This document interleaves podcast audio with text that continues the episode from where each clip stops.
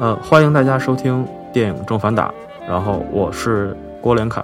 啊，我是五指毛毛毛，由于一些个人原因，然后我们另外一位主播王雅虎，他因为今天去拔了智齿，然后无法说话，所以今天的节目就由我跟毛毛两个人来说，两个人来录。然后我们这期节目呢是一期特别节目，算是，然后嗯做的是出租车司机的特别节目，因为今年是二零一六年，呃是出租车司机呃上映的第四十周年。呃，出租车司机是我觉得这个电影应该大家都非常熟悉了，呃，是马丁斯科塞斯和罗伯特德尼罗的一部非常经典的作品。嗯，它是在一九七六年二月八日在美国上映。然后你有什么想说的吗？对于这个啊，对，这个当时其实也被号称是新好莱坞运动的最后的一些作品啊，嗯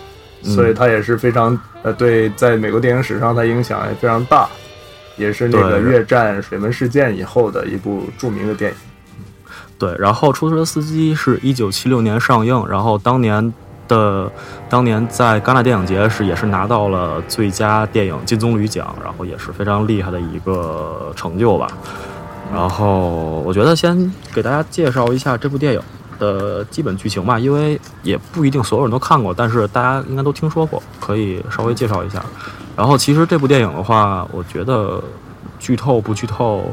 嗯，你觉得会有什么影响？我我觉得没有什么影响。啊，对我觉得这个电影四十年主要看剧情。对剧透也很正常了。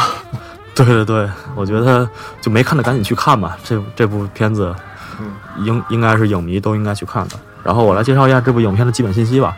然后这部电影是由马丁斯科塞斯是非常著名的一位美国导演，然后执导，编剧是保罗施拉德，也是非常非常有名的一个编剧，也是马丁斯科塞斯和马丁斯科塞斯合作了很多次的一个编剧。然后主演是罗伯特德尼罗，呃，当时还是非常帅的罗伯特德尼罗。对然后还有朱迪福斯特，呃，朱迪福斯特当时演这部电影的时候才有十只有十二岁啊，十二岁是对，也是他银银幕的第一、二次亮相之一。然后还有谢比尔，呃，斯比尔谢谢波德这个演员我不是特别熟悉，然后还啊，有这个演员演过这部戏以后就没怎么再演戏了。就没怎么再演戏了，是吧？对，然后还有那个哈维凯特尔。这应该也是看过马丁斯科塞斯作品的人，应该也会比较熟悉，就是主演黑帮片的一个啊，穷街陋巷，情节露相，对对对。然后主要的主演就是这些，然后剧情的话就是罗伯特·德尼罗，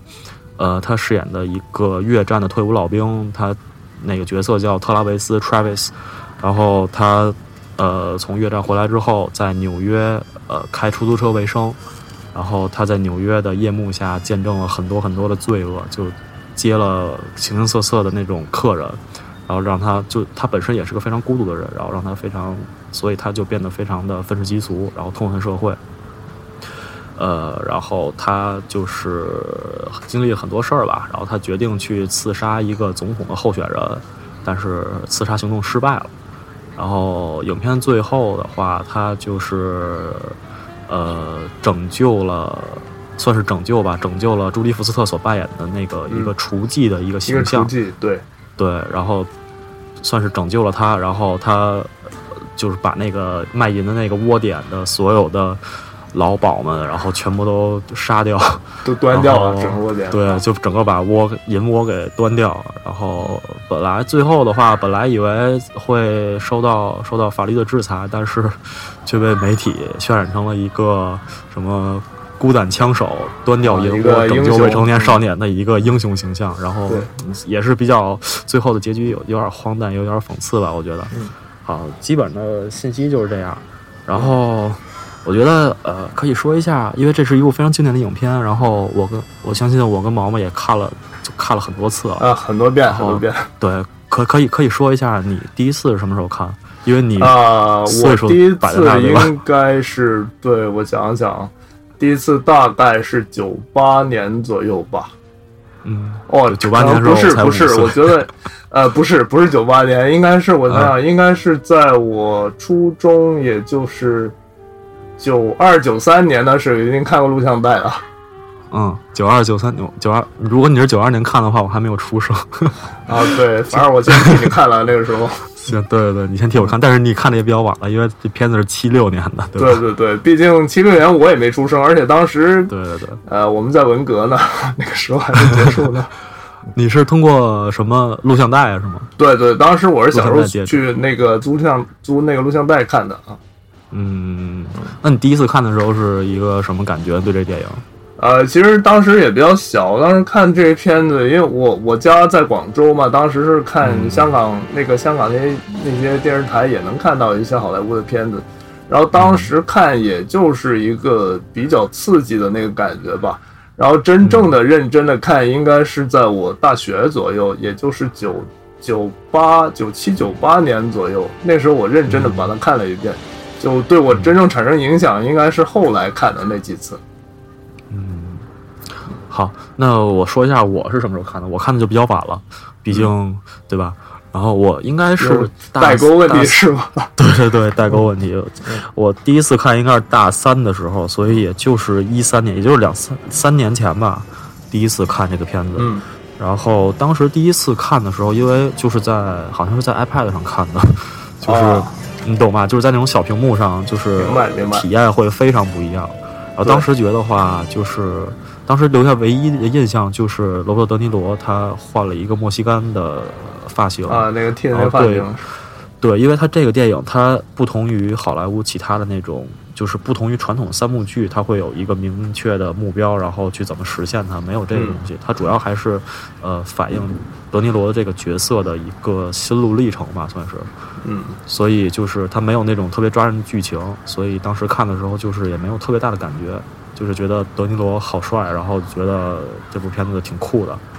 然后之后一四年的时候，我有幸在资料馆看了一次大银幕的啊，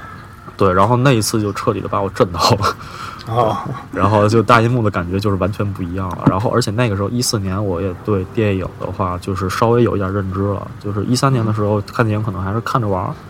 然后当时阅片量也很少，可能。到到不了一千吧，然后一四年的时候就是看了很多经典的片子，然后对视听语言也有了一定的认识之后，然后就是被震撼到了。一四年是第二次看，然后之后几年又看了那么一两次，然后前几天准备节目又看了一次，这就是我对出租车司机的一个印象的一个发展的过程吧。呃，那你觉得这部片子对你产生什么样的影响呢？就是让你产生共鸣的部分是什么呢？呃，我觉得产生共鸣的部分啊，就是这种孤独的感觉吧。就是因为这部电影，我觉得它讲的就是一个孤独的人，就是罗伯特·德尼罗，他是一个基本上是在社游离在社会体系之外的人，因为他是从越战退伍回来，然后他也是就脱离社会，脱离了很多年。然后他在纽约开出租车，开出租车本身就是一个非常孤独的职业。然后他就是一直在那个车厢里面就一个人，然后他会见到各种各样的事儿。然后德尼罗角色这个角色本身他也是一个非常脱离社会的人。我觉得，就是其中有一个影片里有一个细节啊，就是他第一开始不是。就是想要去追那个斯比尔谢波谢波德演的那个角色，就是那个女女性，对对对，对，就是协助竞选的那个女性，对，就是那个办公室女性。然后他想，他就是一见钟情，算是，然后就想跟他约会什么的。然后他们俩有一次在咖啡厅喝咖啡，就第一次见在外面见面，在咖啡厅喝咖啡，然后。呃，就是那个角色，我也忘了那个角色叫那个角色叫什么，我忘记了。然后就是谢伯德吧，就叫谢伯德吧。嗯。然后谢伯德就，呃，就跟他提聊天，提到了一个歌手叫克里斯克里斯托弗森。嗯。然后德尼罗就是完全就是不知道这是什么人，他也没听过 这个是谁啊。对，然后但是克里斯特克里斯托弗森是一个非常非常著名的民谣歌手，然后在当时一九七呃上世纪七十年代也是非常著名的一个人，就是等于就是当时非常流行的，算是流行歌手吧。但是罗伯特德尼罗那个角色特拉维斯就是完全不知道，就说明他是一个非跟社会就是完全脱节的人，就是一个局外人的样子。对，而且他在表现上其实他也用很多方式，比如说他经常会在他自己的小屋里写日记。他经常跟自己对话，对，嗯，You talking to me，然后就那个非常经典的那个镜头，对对着镜子举枪，You talking to me 什么的。嗯然后还有一个就是你说的那个表现手法，表现他孤独。然后就还有一个就是他用了很多我不知道具体的那个技术名词是什么，反正就是用了很多虚焦的手法。就他在纽约市，比如走的时候，就是就你只能看清德尼罗的脸，然后其他的人的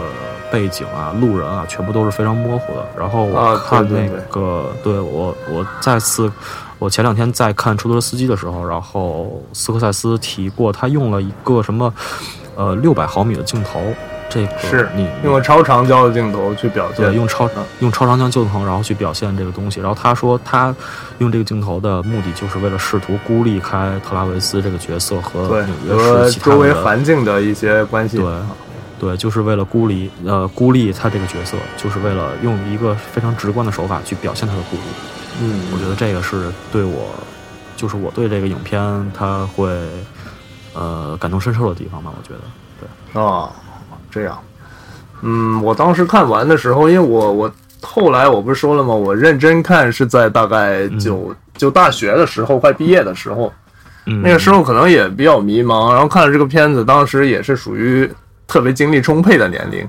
呃，我能感受到他的孤独，感受到他对周围环境的那种沟通的失败，然后呢，就我就会，当时呃广州的治安非常不好，就有那种贫民呃也不叫贫民区吧，就城乡结合部，治安非常非常差。我看这个片子那段时间心情也不好，然后晚上睡不着，我还真的自己到那些地方在流连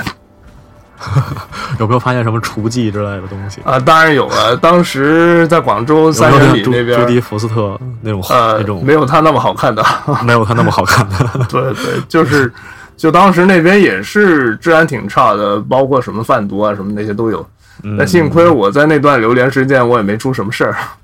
对你没有走上走入歧途是吧？啊。对对，我也没有遇到什么危险。嗯，当然走入歧途就没有咱这个电台了。是的，是的。对，然后我觉得咱可以说一下，从导演开始说吧，说一下马丁斯科塞斯嗯马丁这斯科塞斯。对啊，对你介绍一下这个这个导演吧。呃，马丁斯科塞斯他是一个意大利裔的导演，然后嗯在美国来讲呢，从代际导演来分，像我们中国不是有那个第一代、第二代、第三代、嗯第四代导演嘛？对，对，对他那代是属于那个所谓叫新好莱坞运动，他是属于嗯对，他是属于那个电影小子这一代。嗯，就为什么这么叫呢？就是因为当时美国是这样的，他在他在那个六七十年代成长起来的那批导演呢，很多是当时的一些呃专业的电影院校培养出来的第一批毕业生，嗯，包括就是电影真正的成为了一个工业水准的一个东西吗，呃，它不是工业水准吧，应该说是带有学者气质的一批学者导演。气质的。对哦为什么他们叫那个电影小子呢？是因为他们从小都看电影长大，看了无数无数的电影。这个就跟有点像法国的那一批导演。哦，对对对，呃，法国那批导演他们是影迷出身，然后呢，他们都是影评人出身，而这些导演呢，他们都是呃专业的院校出身。学院派。啊对对对，就包括科波拉，就拍了《教父》《现代启示录》的那个科波拉，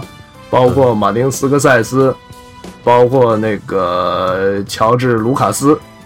都是嗯他们这一代。就这对这一代人，就是从七零年代左右开始就是起来的这一批人。对对对，然后这个马丁斯科塞斯呢，他一开始也当过剪辑师，呃，他的毕竟用我们现在比较通俗的说法，他就是一个比较文艺的导演吧。他的他在电影好莱坞体系里啊面，就是他比较偏作者电影的感觉。呃，对，而且他的电影语言其实挺受意大利那些新现实主义的电影的影响，对对对对对对。所以他其实斯科塞斯，啊，嗯，他在那个就是他在成长过程中吧，他的风格也经常在变化。一开始也没有得到那个市场的认同，就是在在那个艺术上跟在商业上，他都没有得到太太高的肯定。但是后来前几年，他就经过他的不懈努力以后，终于是获得了那个奥斯卡大奖，这是后话。对对对，但是他、嗯对奥斯卡呃翻拍的《无间道》《无间道风云》，对这也是非常有争议的一个事儿吧？我觉得在中国影迷这边非常有争议。但是就就我的观察来看的话，因为我在国外学电影嘛，然后嗯就我的观察，呃，就是所有的欧美的人基本上都看过《无间道风云》，然后而且都非常喜欢。然后他们觉得哦这个、就是这个电影获得奥斯卡金像奖是完全没有争议的。然后，但是他们基本上对香港原版就是一无所知，啊，就没怎么看过是吧？对，就就是没看过，甚至有的都没听说过，都不知道这个电影是翻拍的。然后，哦然后哦，这后来后来还是我跟他们说，然后这个电影是翻拍的，有一个香港原版，然后他们哦，然后我跟他们说你们要一定要去看，然后香港原版要比就也不是说好吧，就是完全不一样的一种体验吧。对对对然后，他们我不知道他们有没有看，也不一定。呃，那你是喜欢哪个版本呢？呃，我会更喜欢，如果我的话，我可能还是会喜欢香港原版一些吧。哦，但是我、嗯就我我对新版的话也没有那种，就很多人非常厌恶新版，我也不知道为什么，因为我觉得它算是拍的比较工整吧，就是肯定到不了拍烂。就很多人说这个新版就是很烂什么的，我觉得肯定嗯，有点有点偏激了，我觉得对。可能也是因为有先入为主的因素吧。对对对，我觉得也是。然后咱咱说回马丁斯科塞斯，然后嗯，他马丁斯科塞斯的处女作是不是《穷绝陋巷》？然后就应该是《穷绝陋巷》吧？呃，就看你是怎么定义他的处女作。如果他最早的那个片子，它叫《The Big Shave》，就是剃须记吧，就是中文翻译成就是一个是一个短片，嗯，是他在啊上学时期拍的一个片子。所以长长篇处女作就是真正有发行有上映的，就是《穷街陋巷》，对吧？啊，对对对，对。然后他《穷街陋巷》之后有一部叫呃《Alice Doesn't Live Here》，然后啊那部就是电影。再见爱丽丝，香港是啊，翻译成。对对对，再再见爱丽丝，对对那部电影，嗯然后那部电影的主演是那个谁，呃，非常有名的一个女演员，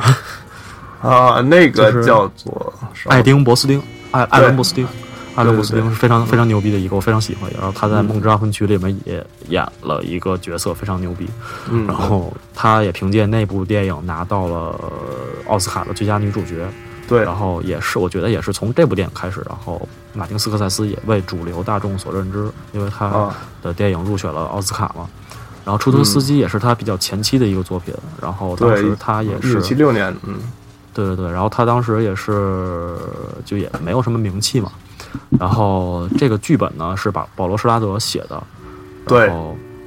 对保罗·施拉德，咱可以说一下这个这个人。然后保罗·施拉德的话，他跟斯科塞斯合作了好多片子。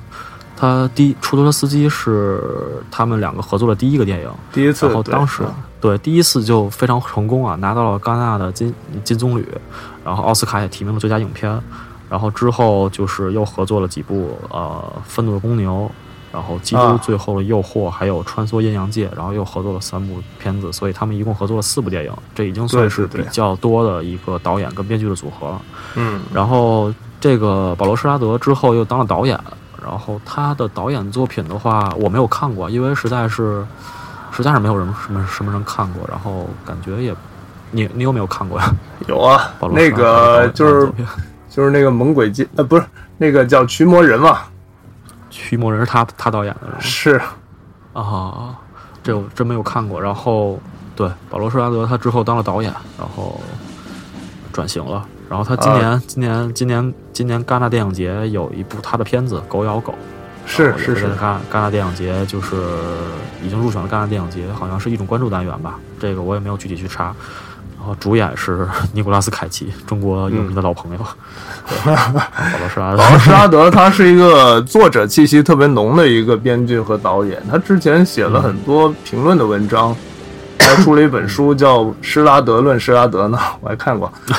对，然后他是他对美国的黑色电影啊，还有以前的好莱坞电影，他就旧好莱坞电影，他其实研究都挺多的。非常有见解。嗯对对对，然后呢，这个片子施拉德这人很有意思啊，嗯他是这样，他本来呢是他家里就是一个荷兰裔的家庭，荷兰的后裔，嗯，然后他家里是那个坚守那个加尔文教派，就新教派。从小因为宗教原因，可能对他就管教特别特别严格。对，在十七岁以前，他家里人是一直不准他看任何电影的。你能想象到这样吗？啊，对对，这个这个我也有看到有说，对对就是他之前没看过电影，然后看电影很晚，啊，十七岁以后他就爆发了，就成了一个超级大影迷啊。对，然后就变成了非常牛逼的一个编剧，对，对，然后这样呢，就是据他自己说啊，他觉得就是家人让他小时候不让他看电影啊，也有好处，嗯，因为我们一般的普通观众，他们童年就看了很多电影，他长大以后可能就有一种怀旧的情节，就是因为他小时候的那些感受，他长大以后他并不能客观去面对。对对对，这个确实是，比如。我觉得，哎，算了，不说了，这是题外话，你接着说。对，因为我想黑某部片子。哦，好的好的，那那我们待会儿再说。得罪观众。私私聊小窗说这个。对，OK，啊，然后就是你接着说对，然后这个片就他他是这样的一个呃，带着客观理中客的那种角度去去写电影的一个人，嗯，对，嗯所以他就经常有一些非常独特的那种角度。然后呢，这个施拉德呢是著名的一个导演，介绍给马丁斯科塞斯的那个导演叫布莱恩德帕尔玛。德帕尔玛，对啊对对，这我也有看到。对，那那个导演也挺有名的，他以前拍什么《八面杀星》啊，那个标语对，非常牛逼的一个导演。呃，我们可能中国观众比较熟悉的他的是他的那个《碟中谍》的第一部，对对对，但是八面煞星阿尔帕西诺那那一个版本也非常的棒，对对对，非常的棒。对，布莱恩德帕尔玛是。对，然后保罗施拉德差不多就这些信息，然后咱们可以接着说一下主演罗伯特·德尼罗、嗯。这个演员的话，我觉得 其实都不用特别的介绍吧，是我觉得他的生平我们不用再念一遍了，大家也烦了。对，我觉得这个演员没什么可介绍的。然后，嗯，可以说一下，就是他当时演这个片子的时候啊，他当时已经已经算是已经算是有点名气了，因为，啊他拍了《教父之》，前凭借、啊教父》对凭借《教父二》已经拿到了奥斯卡的最佳男配角，是然后然后他后来又出演了这部《出租车司机》，也是他第一次跟马丁斯科塞斯合作。对对对，然后我呃有特别特别有意思一个事儿，就是，呃，德尼罗他是一个意大利裔的演员，嗯从名字就能听出来。然后他是一个算是体验派的演员吧，啊，他就是每次拍片子之前接戏之后，然后他都会体去体验角色。比如他拍出租车司机的时候，他就真的去纽约开出租车，开开出租车、嗯开了一段，开了好几个月，然后对开好几个月，就为了体验这个角色。然后就特别有意思的是，因为他当时已经获得了金像奖了，嗯然后就已经稍微有点名气了，有的人就会认出认认认得他。然后就有一次啊，他在开出租车的时候，就是有一个乘客就认出他，然后就说：“哎，你不是德尼罗吗？你不是拿了奥斯卡的 最佳男配角嘛？”然后说：“你们这个行业真的那么那么穷啊，你们吃不起饭了对，那么那么，对，你们怎么那么穷，都开出租车？然后就当时特感觉特别有意思的一个事儿。然后德尼罗也是非常尴尬，就非常尴尬的一个事情。对，德尼罗也是一个非常敬业的演员。他之前拍那个呃恐怖角的时候，他是先花了一大笔钱把自己的那牙齿弄得特别糟糕，因为他是演一个坐坐牢出来的一个人嘛。啊，然后拍完那部片子以后，他又花了更大的一笔钱把他牙齿给弄好，因为他还得接下一部戏。对，然后还有就是他拍《愤怒的公牛》的时候，他最后不是那个角色发福吗？是是是对，吧？退役之后发福，然后他就真的去吃了那么胖。对他首先是 减轻了十几斤，然后去把他那个拳击手拳击技能练的能够打职业拳击比赛。当时的那个他饰演那个原型是一个拳王，叫拉莫塔。那个人说，德尼罗现在去参加全美职业比赛，在他那个重量级，至少能够拿到全美的前五。当然，这个说法可能是有些夸张了，毕竟他可能也有恭维的成分吧。嗯对，但是他肯定也是去真的去练过。对对对对对。然后他后来又，然后又把自己吃成一个猪一样，然后又最后又捡回来。反正就是好莱坞演员很多都是这样的，比如就大家比较熟悉的最近的现在新生代的演员，像贝尔杰瑞德·莱托、或者是克里斯汀·贝尔，对对对，他们也是就是就跟吹气球似的，完是吧？对完全可以自由控制自己的体重。你看那个杰瑞德·莱托在呃达拉斯买家俱乐部里面瘦成一个竹竿的啊，样子啊。对对对，他是演一个艾滋病人在那边。对对对对，然后就敬业的好莱坞演员们向他们致敬，太厉害了。对对 对。然后那个罗伯特·德尼罗他就是出演这部片子，也是成为了一个永恒的特拉维斯的这样的一个角色。对，我觉得这个角色算是他塑造的角色，就在他塑造的角色里面都可以排进前几名是一个经典，绝对是可以的非常厉害。对对对，尤其是他最后，呃，影片的最后，他剃了那个 墨西哥头嗯，那那个造型，是吧？对，简直太就当时就他他去端完那个银窝之后，他不是用手比比比成一个枪的形状，在自己的在自己的太阳穴那块就是那个那个那个镜头。啊，然后我当时这个这个截图，我用了很长时间的，把这个截图当做我的微信头像，用了得有半年。我也用过这个头像啊，我还想过纹身的对拿这个，但是后来发现好像用这个做纹身的不少啊。是吗？挺 多的对对对，所以就就改主意了。就放弃了，啊就放弃了，对对对。然后当时用了很久，我简直太酷了，简直是对真的是。对，当时我在资料馆看这个的时候，就是就他他是一个，先是他呃没有去拍他剪头那个，没有去拍他剪头那个之前的那那段是吧？就是穿那个军装对去去那个呃竞选的现场。对，对，就直接就是先是一个拍他拍他的一个腿部下半身的一个镜头，然后慢慢的往上移，嗯然后就突然就变成一个墨西哥，然后当时就哇塞，嗯，当时感觉就是资料馆整个厅里面人就就全部就倒抽一口凉凉气啊！对对对，就太震撼了，对对对，简直，而且他那个眼神，他那个神情也是非常的酷的。其实当时在资料馆放的时候，其实应该很多人都已经看过了，他们是带着朝圣那种心态去看的，但还是会被那一幕所震撼。对，那一幕简直太太太太震撼了，对。然后德尼罗的话，最近他反正他现在也比较老了嘛，也七十七十三四岁，七十三岁左右吧。嗯对，然后他现在的戏路啊，他其实拍了了很多那种为了赚钱的片子吧，就是像什么最近那个下流祖父是吧？年吧？下流祖父和实习生啊，像什么盛大婚礼啊，反正他就转型了，嗯，就是完全转型了，就是从以前的拍黑帮片、拍拳击片，就拍一些非常酷的角色的一个演员，然后现在就是拍一些喜剧吧。呃，前几年他跟史泰龙也演了一个戏，演两个老拳击手在对战的一个戏。像史泰龙演过洛奇嘛，他演过那个《愤怒的公牛》，两个人都是对当年自己那个荧幕形象的一个致敬。一个致敬。对，呃，当呃，我今天我就刚刚看到了一个消息啊，就是呃，一个消息是马丁斯科塞斯、阿尔帕西诺还有乔佩西这三个人要跟德尼呃不是马丁斯科马丁斯科塞斯合作一个新片，哦，就是德尼罗。帕西诺还有乔佩西，乔佩西也是一个非常著名的黑黑帮配角一个男配角，啊对，对黄金配角。然后他们四个人要合作一部新戏，然后太期待了。如果真的能成型，是啊，这个相当于是这个片老影迷的一个聚会啊。对，简直就是一个盛会盛宴。是如果能成型的话，一定会不择手段的去看的。乔佩奇跟那个罗伯特·德尼罗，他也是合作了好多部，包括《愤怒的公牛》《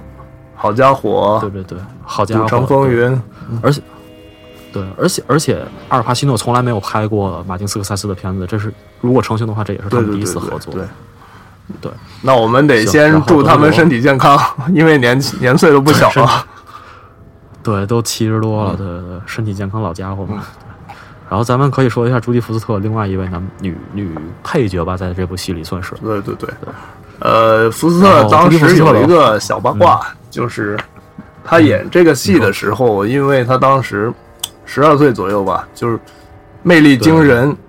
竟然有一个枪手爱上了他，然后为了向银幕中的他致敬，去刺杀了当时的美国总统里根。啊，有这么个事儿。对，幸亏里根也没死。啊，原来是这样。就因为对，因为朱迪福斯特在这部片子里面，就是完全看不出他是一个十二岁的人。我觉得他这在这部片子里的形象像是十六七岁对，对对，可能是美国人比较全不像一个十二早熟吧。岁的少女。对，而且他他的表演也是非常棒，就是他的一举一动、一颦一笑，然后因为他在片子里面演一个厨妓嘛，是是是他会有很多比较越格的一些场景，啊，他演的完全不像一个十二岁未经人事的小姑娘，对，就是像一个十六七岁的。但是他在里边演绎那个角色，他理解特别特别好。嗯对，我觉得他对，你看他在他那个就是他招待客人的那个公寓里面是一个形象，嗯。然后他之后跟罗伯特·德尼罗，他有一次他们两个在咖啡厅里吃饭，他是完全另外一完全另外一个样子，他戴着一个非常夸张的太阳眼镜。嗯。然后他去吃那个吐司，抹了特别特别多的果酱，对，然后还跟他聊起了星座，一举一动，对，就就是他骨子里还是一个小女孩儿，他这个是色，她只是一个搞不清状况的一个小女孩对啊，但这也是所以她她可怜之处。嗯对，所以德尼罗他会去拯，他不惜生命去拯救他。嗯 对，而且朱吉福斯特在里面的身材，那个那条那双腿简直 惊了。对对对对，所以也难怪当时的那个枪手会会去会因为他去干出那么疯狂的事儿。对，然后当时他这个他当时饰演这个角色的时候只有十二岁嘛，嗯然后这部片子不也是入选了戛纳的主竞赛单元，然后当时的话剧他们那个剧组简直是太穷了，就是因为一般你你剧组入选了戛纳的话，他都会带着整个的剧组主创人员都会去戛纳，然后走红毯啊，参加首映啊对对，但是，啊，当时这个剧组是剧组太穷，穷的不行了，然后就把朱迪福斯特撇下了，就说你别去了，我们实在没钱了。然后但是但是朱迪福斯特他妈妈就觉得这是一个非常好的机会，可以让女儿见世面啊，然后学法语啊，然后对自己之今后的事业也会有帮助，然后就自费让朱迪福斯特去参加这个戛纳电影节。然后事实证明，这个决定简直是太正确了。对对对，然后朱迪福斯特的话，他之后，我觉得这个女演员其实也没有必要太多介绍了。她之后拍了《沉默的羔羊》，然后拿到了奥斯卡最佳女主角，嗯然后也是非常牛逼的一个演员。然后她最近也转型，就是也转型到了导演，是也是非常厉害的一个导演。前段时间那个一个美剧叫《女子监狱》，就是他导演的。对，然后今年戛纳电影节，她的新片《金钱怪兽》也会出现在展映单元，也是一个非常令人期待的一个片子。嗯朱吉福斯特这个人，然后，呃，还有一个对，然后朱我看了一个访谈啊，就是朱迪福斯特就是关于出租车司机的访谈，然后他有说就是非常感谢马丁斯科塞斯，嗯嗯，他说如果没有马丁斯科塞斯的话，他可能就会去那个嗯迪士尼的米老鼠俱乐部，然后一直。做米老鼠俱乐部的那种主播，做到三十岁，然后碌碌无为对，，就是他的知遇之恩 啊。对对，有呃，马丁斯科塞斯他的第一部作品，其实《出租车司机》不是他第一部处女作啊，他在那个《再见爱丽丝》里面就出演了一个小角色，哦。但是就是非常小，非常小的一个角色，就是可能一个跑龙套的，然后对，然后他之后又跟斯科塞斯合作《出租车司机》，然后担当了一个算是我觉得算是一个女主角的形象，对对对，因为因为女性角色本来也不太多嘛，里边。嗯。对，她在里面的女性角色算是戏份最多、最重要的一个，对，然后也是知遇之恩的一个人吧，嗯，对。就当当初那个马丁斯科塞斯的那个《再见爱丽丝》也是马丁比较少见的一个以女性为主角的一个电影啊，对对对，他之后的片子一般都是偏向于 男性呃啊，黑帮、啊、黑帮对男性，反正就是男性的转，记这种比较多。嗯，对对对对对，斯科塞斯对。然后我觉得主创人员差不多可以说了就这些，然后咱可以就是具体聊一下这个片子吧。嗯好然后前几天你是也有拉片啊，拉了。啊其实这段这个片子，我是一段时间我就会看一遍。对，尤其是需要一些能量打鸡血的时候。嗯，哎这个片子你说一下，这片子能不能排进你个人前十啊？影史全部的。呃，当然是可以的。我觉得电影是这样的，当然是可以的对，就每个人列一个片单的时候呢，就是你会每个人都会有你觉得最伟大的电影和你最喜欢的电影。嗯，对，因为艺术它不是打擂台嘛，你不可能说一个一个 PK 下来，但是说对。对个人影响最大的和最喜欢的电影，这个别说前十、前五都是有可能的。哦，对，那你你对这部片子肯定认知要比我深一些。呃其实我之前也有很多次排什么个人前十什么的，我觉得这个出租车司机在我这儿肯定是一个满分的电影，但是可能具体你要说让我喜欢到前十的水平，可能还到不了，因为我有很多更喜欢的。明白明白嗯对，比如我最喜欢的就是戈达尔的那部，啊，就是法外之徒是吧？就是就是你说很多念叨很多遍的那部，对对对，那一部简嗯、就是很多人会很奇怪吧，我把这部选作我最爱的电影，但是我就是很喜欢，就是电影这个东西就是完全没有理由的。你让我说我为什么喜欢这部电影，我也说不出来一个一二，我就会觉得对对对，就是一个通通感吧，就是被这部电影感动到了。对，嗯然后你可以说一下你对出租车司机你拉片之后有没有新的发现啊什么的？呃，其实其实我觉得，因为拉的次数太多了，我觉得可能有的新发现也是以前都看过的。就是他本来就是、怎么说呢？首先呢，这是一个马丁斯科塞斯的早期的作品，所以他当然是当时他可他对他自己来讲也是一个风格的一个摸索期，而且他拍这个片子呢，他的那个预算并没有太高。也并不是后来的那些对那些大明星，很多大明星片的什么好家伙呀，什么那个嗯纽约黑帮啊、飞行家，不是那种片子，所以他就他之后已经很、很有名。对对对，所以他那个作者电影的气质是特别特别浓的。对，然后我查了一下，这部电影的预算是一百三十万美元，然后就真的就非常吃紧了。对于呃你拍一部这样的片子，然后当时我记得也有看一个，就是马丁斯科塞斯说，呃，当时他去，呃，他跟斯皮尔伯格有聊过这个事儿，然后嗯，他说，啊，你怎么那么惨啊？预算才有一百三十万。然后就感觉非常可怜，然后当时斯皮尔伯格已经算是一个大导演了，然后已经会去拍什么第三类接触这种耗费非常多财力的这种科幻片，嗯，然后对对对，再反观斯科塞斯，然后一百三十万还是就是求爷爷告奶奶，然后 才找到了投资，是对，然后最后连连那个让朱迪福斯特去法国的钱都没有，真的是非常惨，非常非常窘迫的一，嗯，当时拍的时候对，，非常窘迫的一个。对，对，然后但是他获得了非常大的成功啊！对，你想他四十周年都已经都会引起那么大的一个关注吧，就说明这个片子在影史上都是一个排上号的。是，对。啊他这个片子，然后啊啊您说，嗯，你说啊，我说我说，就是我觉得这个片子，你如果第一次看的话，除了德尼罗的那个墨西干头的造型，嗯。我觉得另外一个就是大家都会有深有感触的一个，就是他拍的纽约纽约的街景，，对，就是配合着萨克斯风，然后他在纽约的夜晚里面穿梭，然后就是那些霓虹灯的颜色，就这些东西，还有那个肮脏的、满街都是污秽的一个纽约，对对对对对对，然后他当时给我的一个视觉风格的感受就是非常的迷人，然后他就有一点像黑色电影的感觉啊对虽然他这部片这部片子不是黑色啊电影，，这个片子其实可以算是黑色电影，可以算是对黑色电影，对对就是但是啊，反正黑色电影黑色电影这个呃定义就比较宽泛了的。嗯我觉得也可以算是黑色电影，对对。然后它会有一个，因为它大部分场景都会在夜晚，很多场景都在夜晚。然后也有就是一个非常迷茫的一个男主角，是然后湿漉漉的街街道，啊，一个里面有很被多那个毁灭的价值观，嗯，对，然后很多消防栓的那个喷水的镜头，嗯对，然后我对那个镜头也非常的记忆深刻，就是他就是消防栓呃喷水，开过一个剪一个人的剪影，对对对对对对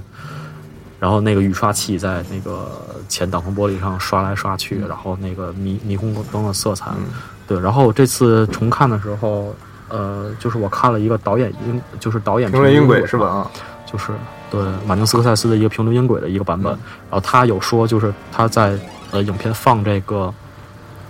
放这个街夜夜景的这个呃镜头的时候，他说他这个镜头他借他借鉴了一部片子，他借鉴了一部叫做《小后屋》呃《The Little Black》呃《The Little Black House》的一部电影，嗯然后它是一个黑白影片，一九五呃上世纪五十年代的一个电影。啊，这部电影的话，其实就是没有什么 名气，我不知道你有没有啊这个我也没看过没看过，你也没看过是吧？然后它就是叫小后屋，大家可以在豆瓣上搜到小后后就是前后的后，然后屋子的屋。呃，他说他的这个镜头啊，就是借鉴了这部电影。哦，对，所以他也是一个影迷导演嘛，由此也可以可以看出他是一个对对，影迷导演他确实是一个影迷导演，他看了很多很多的片子，对，然后他会从之前他看的喜欢的片子里面借鉴一些东西，嗯对，但是他他他这个就是纯粹的借鉴，你都算不上致敬，我觉得。啊，是就他本来就是一个受各种风格影响的一个导演，毕竟是电影小的那一代嘛，啊，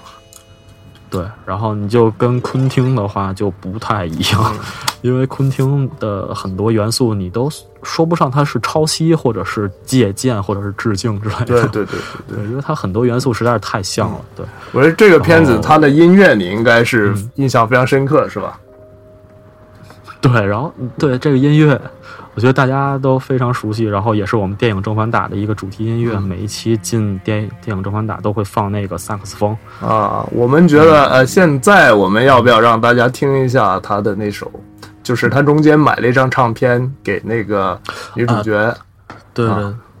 对对，也现在已经四十分钟了，然后咱们可以放一下这个这个这首歌。这首歌是来自就是来自克里斯克里斯托弗森，他在里面买了一张唱片，里面一首歌叫《Silver Tongue Devil and I》。嗯，然后我们可以进一下，先休息一下，听一下这首歌。好。me down by a tender young maiden whose eyes were as soft as her hair. And as I was searching from bottle to bottle for something unfoolish to say, that silver tongued devil just slipped from the shadows and smilingly stole her away. I said, Hey, little girl, don't you know he's the devil? He's everything that I ain't. Hiding intentions of evil under the smile of a saint. All he's good for is getting in trouble and shifting his share of the blame. And some people swear he's my double,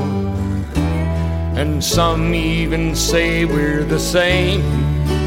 But the silver tongued devil's got nothing to lose. I'll only live till I die. We take our own chances and pay our own dues. The silver tongued devil and I. Like all the fair maidens who laid down beside him, she knew in her heart that he'd lied. And nothing that I could have said could have saved her, no matter how hard that she tried. Cause she'll offer her soul to the darkness and danger of something that she's never known. And open her arms at the smile of a stranger who'll love her and leave her she knows he's the devil. He's everything that I ain't. Hiding intentions of evil intentions under the smile of a saint. All he's good for is getting in trouble and shifting his share of the blame. And some people swear he's my double, and some even say we're the same. But the 好， silver 我 tongue 们从这首歌回来，然后大家也可以放松一下。这首歌也非常好听，我觉得我非常喜欢，就是一个 呃美国的民谣的那种嗯，那种风格吧，我觉得非常好。是的对。然后咱们可以接接着聊，接着聊嗯对，当刚才聊刚才聊到了小后屋，对吧？对对对。然后然后这个，然后我我我不知道你知不知道这个片子啊，它其实除了你刚才说那个借鉴小后屋以外，在它的那个嗯剧本的剧作上，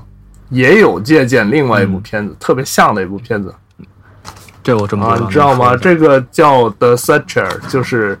一个约翰福特拍的一部著名的一个西部片，叫《搜索者》。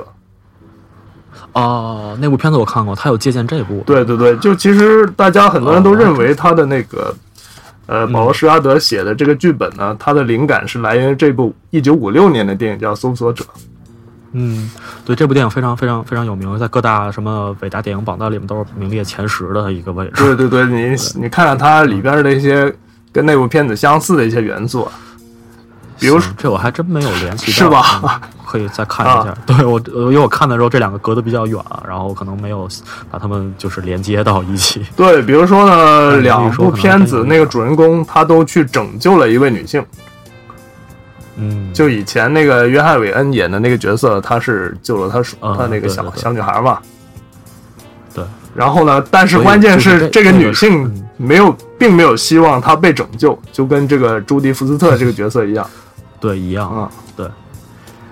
对，所以这是保罗·施拉德自己说的吗？他说他借鉴了呃，这个也不是自己说吧，其实很多当时美国电影界人都能看出这个相似性，都能看出，对对对。嗯还有一个是他最后那那场就端掉那个银窝那个大屠杀，那个施拉德不是去找那个皮条客那个哈维尔凯特演的那个角色吗？对对对，他那个角色当时是绑着一条像印第安人那样的一个束法的一条带子，呃，没错没错，因为我第一开始第一次看都没有看出来那是哈维·凯特，因为他的形象实在是跟以前的形象太不一样。对对，跟琼杰露相的那个时候还留了一个长头发。对对，完全不一样，完全看不出。对，就是就是他那个之前那个搜索者那那那个电影啊，约翰·韦恩他也是就是杀了很多印第安人，哦，对，然后在这里那个凯特他也是弄了一条那个印第安的那那条束法那条带子，印第安的 对，然后说到那个最后那个枪战戏啊，嗯呃，然后最后的枪战戏，然后马丁斯科塞斯也有说，他也有借鉴一个电影叫《白鲸记》，也是一个上世纪五六十年代的一部电影。嗯嗯嗯。然后这电影我也没看过，你有看过吗？《白鲸记》哦，叫 Moby Dick。哦，Moby Dick 这个是一个很本来就是一个很著名的小说嘛，麦呃那个哦麦克维尔写的那个小说，我没有看过这个电对，影，然后他把那个对我没有看过这个电影。对对，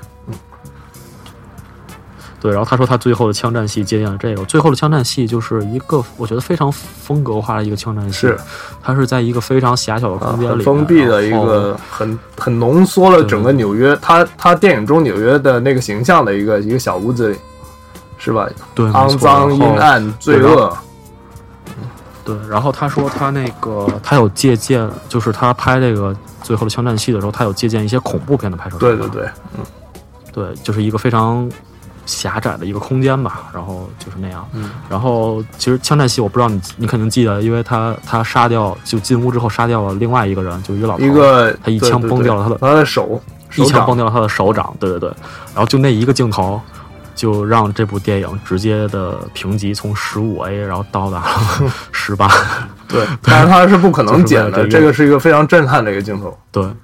对，这是一个非常震撼的镜头。他对，就因为这一个镜头，然后直接评级上到了一个限制级、成人级的一个镜头。对，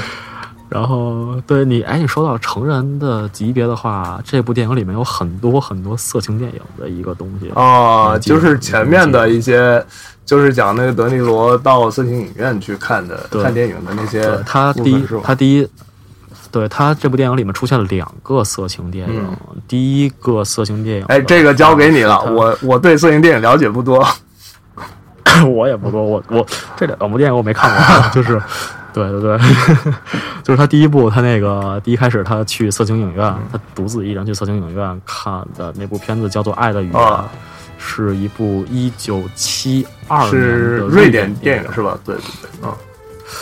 对对对，就是一部一九七二年的瑞典电影，嗯叫《爱的语言》。然后当时你知道我知道这个电影是什么？怎么知道呢？我前两天，因为我最近在写论文啊，写一个法律论文，嗯然后我们那个法律论文里的课件里面就说到，呃，电影评级的这个问题，啊，然后就说到在英国，一九七二年一共有两部电影因为太过色情、太过限制级被禁止上映，就直接被禁掉了。其中一个就这个是是吗？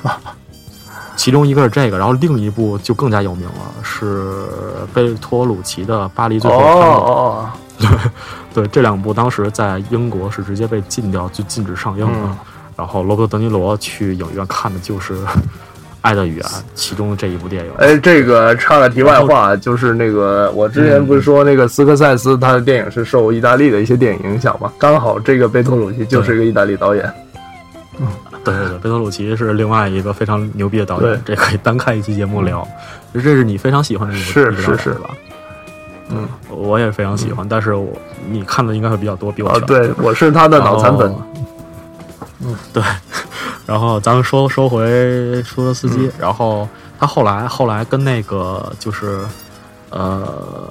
斯斯比尔谢伯德啊演那个角色的那个女性角色，他们后来第二次约会的时候，然后德尼罗也不知道为什么脑子抽风，然后带你想带着一个新认识的个一个女孩儿去呃女性。对对，然后去电影院看了一部色情片，对对对，然后当时那个那个角色就是愤然离席，然后他们两个也是，嗯，就是分道扬镳了，对对对。然后德尼罗就那那，我觉得算是一个德尼罗的一个对德尼罗这个角色非常重要的一个转折点。对，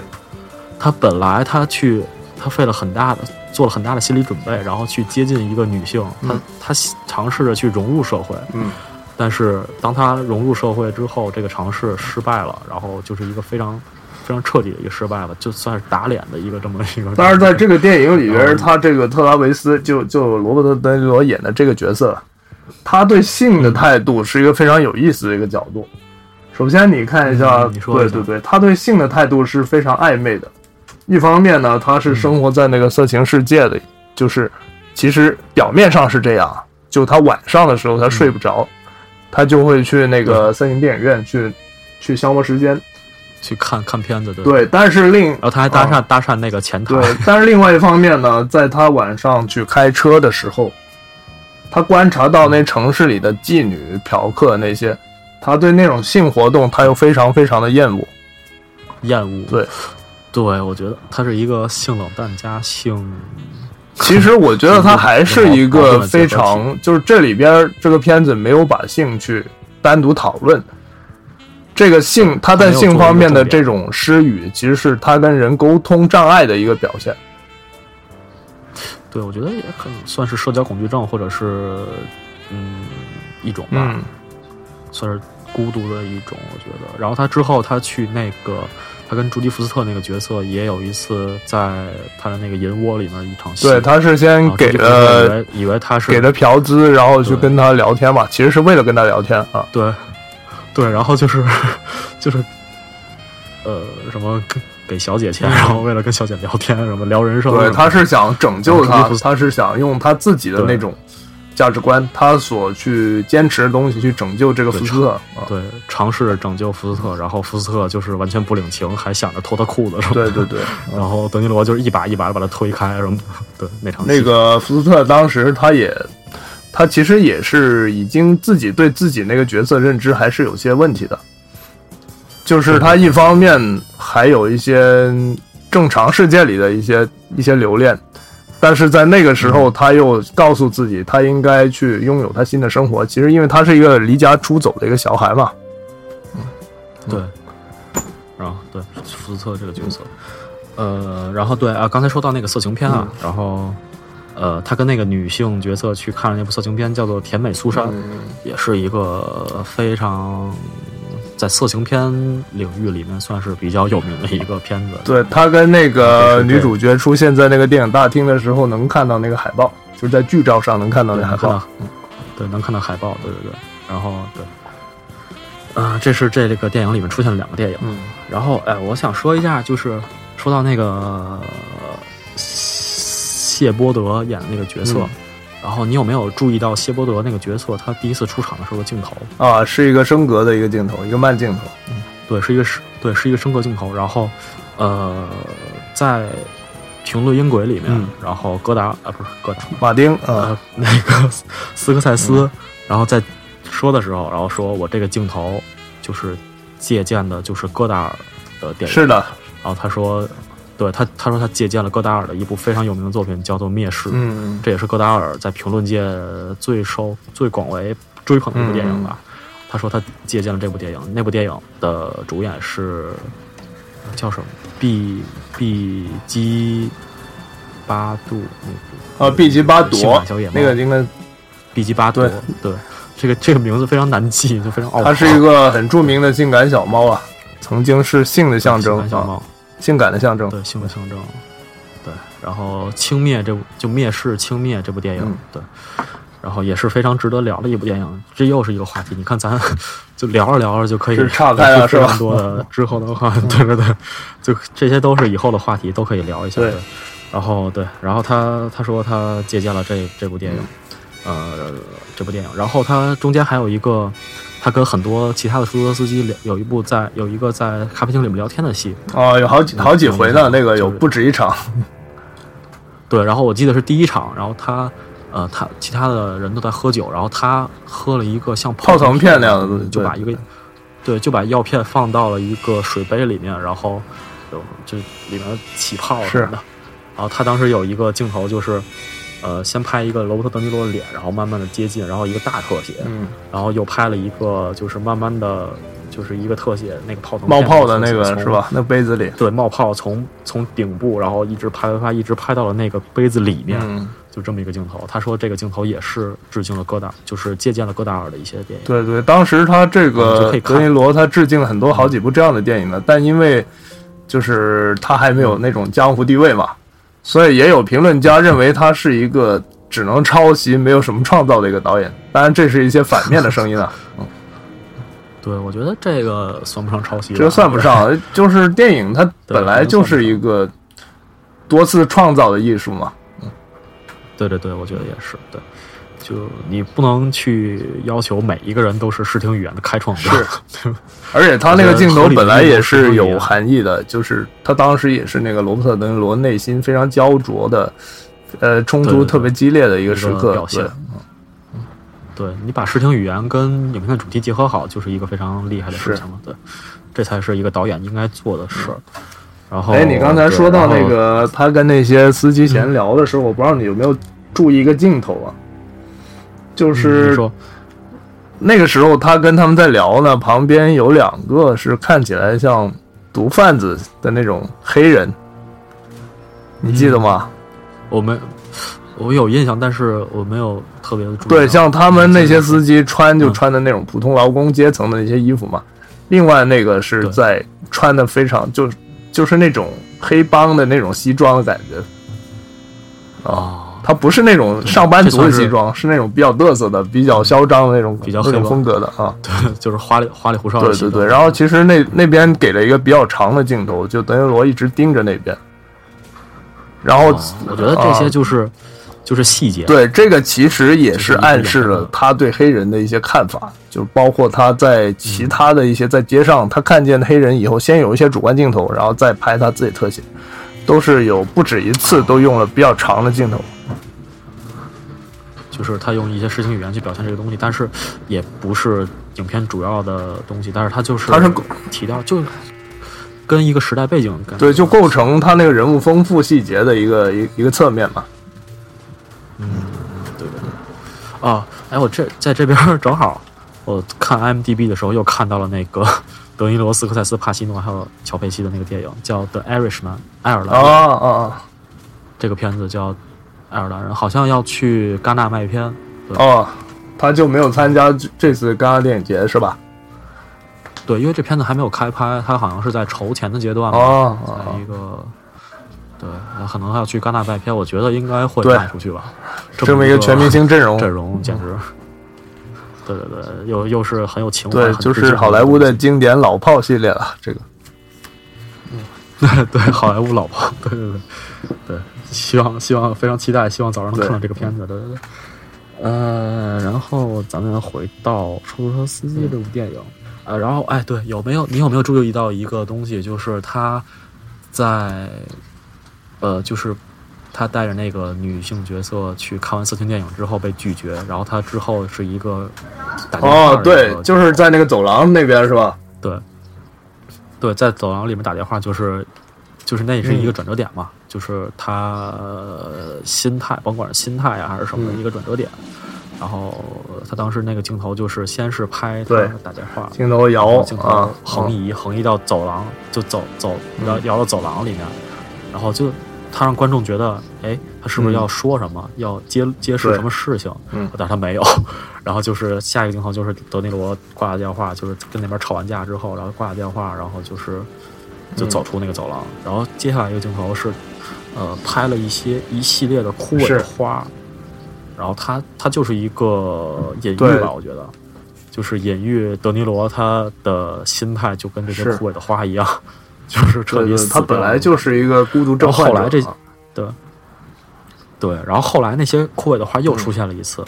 他他在在就是在家里是吧？即将去，对他即将去那个刺杀去刺杀那个议员的时候，对，然后他在准备他的枪支的时候，然后背景里面有那些花，然后就是那些花搁在那儿，然后他也没有时间嗯去打理，就说明他这个人已经就是对自己的生活已经完全对他已经有点像料理后事的那种感觉了。当时，对对对，因然后他后来就是把这些花就是没有丢掉，他直接去一把火把它烧掉了。对，这也是一个隐喻吧，隐喻就是他就像这些花一样，对它里边用了很多细节表现这种东西焚烧。对，我觉得这就是这一个电影的伟大之处，它不光是。呃，就是一些正反打的镜头去表现人物，就是把这个电影你再先就是对你先给我们电台做一个广告是吧？先说一下正反打这个名字啊。对正反打，对对对对。然后我觉得这就是一个伟大电影的伟大，真正的伟对大，包括他准备去刺杀之前，他看着那个电视机里边的一些娱乐节目，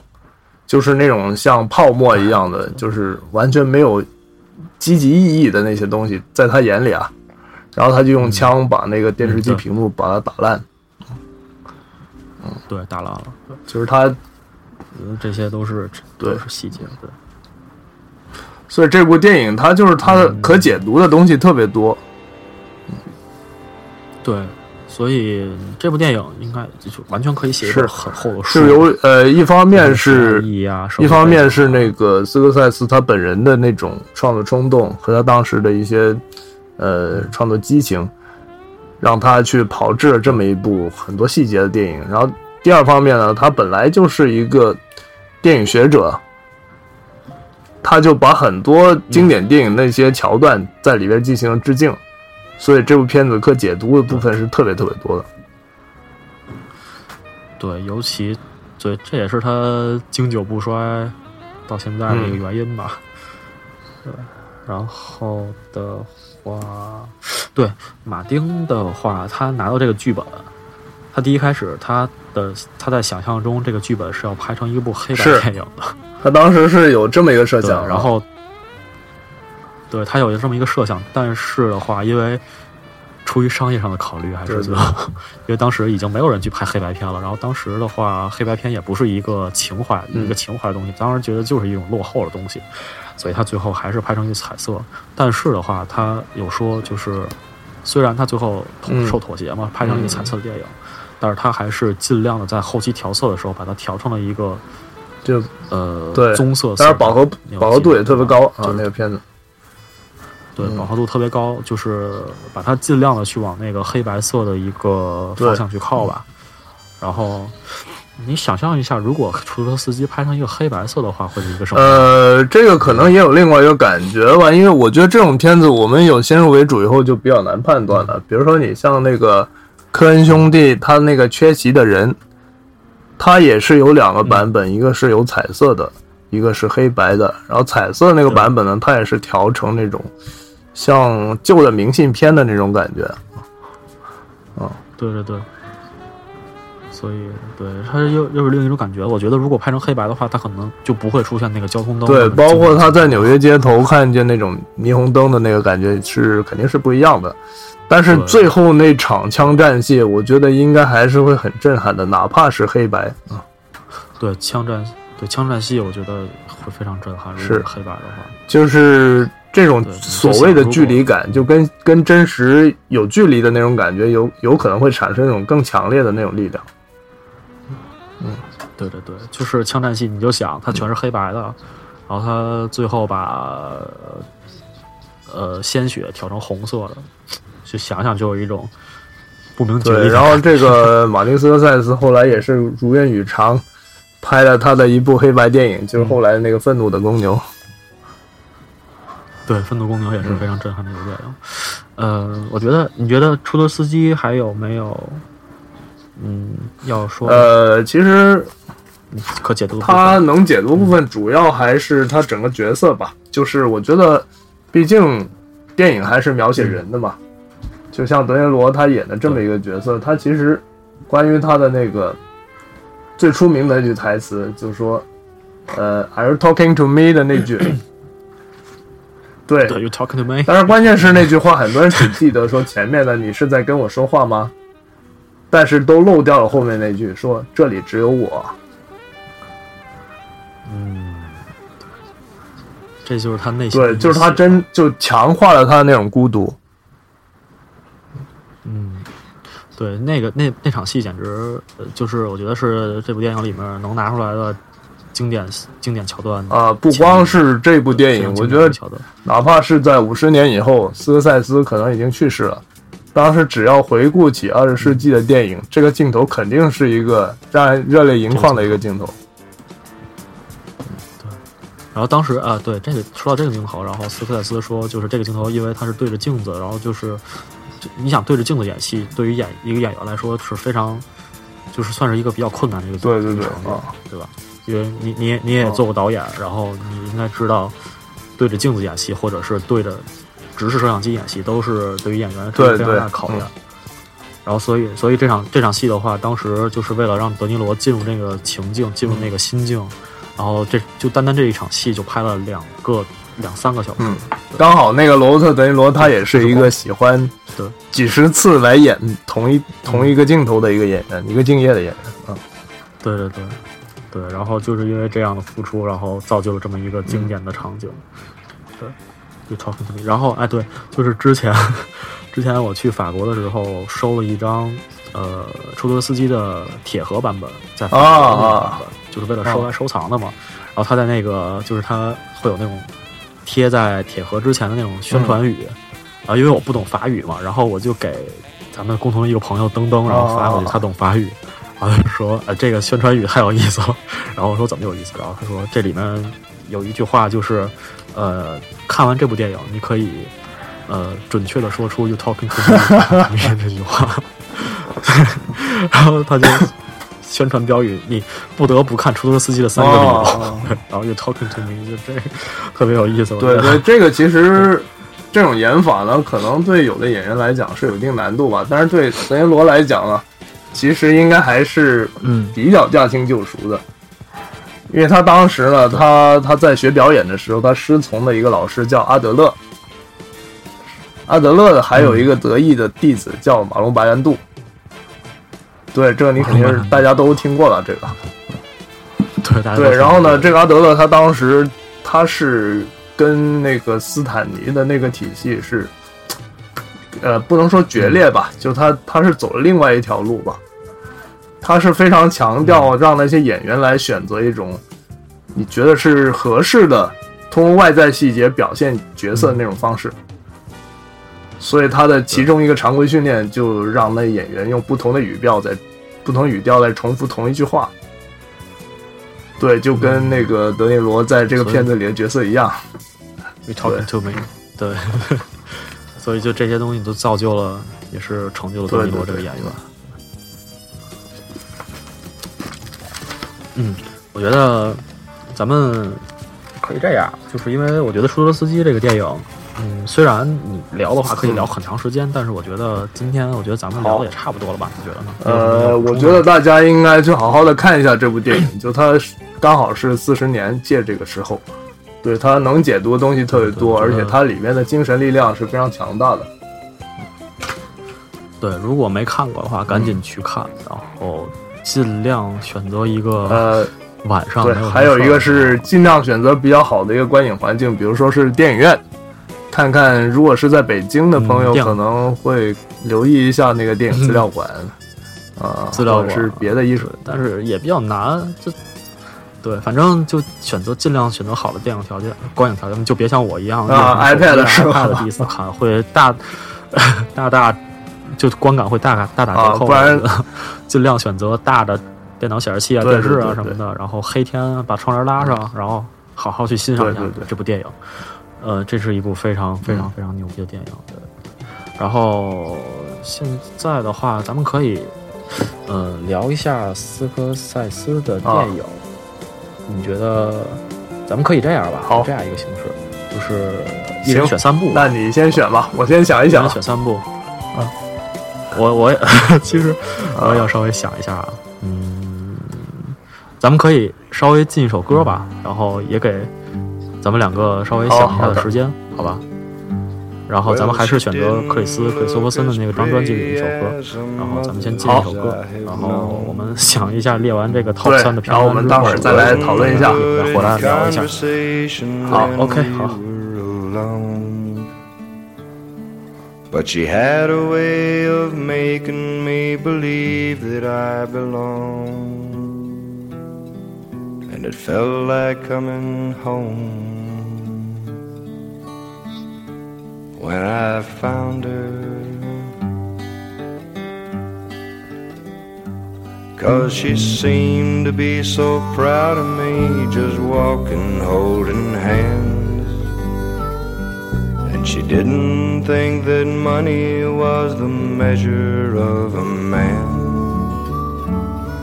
And we seemed to fit together when I held her in my arms. And it left me feeling warm when I loved her. Cause she brightened up the day like the early morning sun. And she made what I was doing seem worthwhile. It's the closest thing to living that I guess I've ever known. Made me wanna smile when I loved her.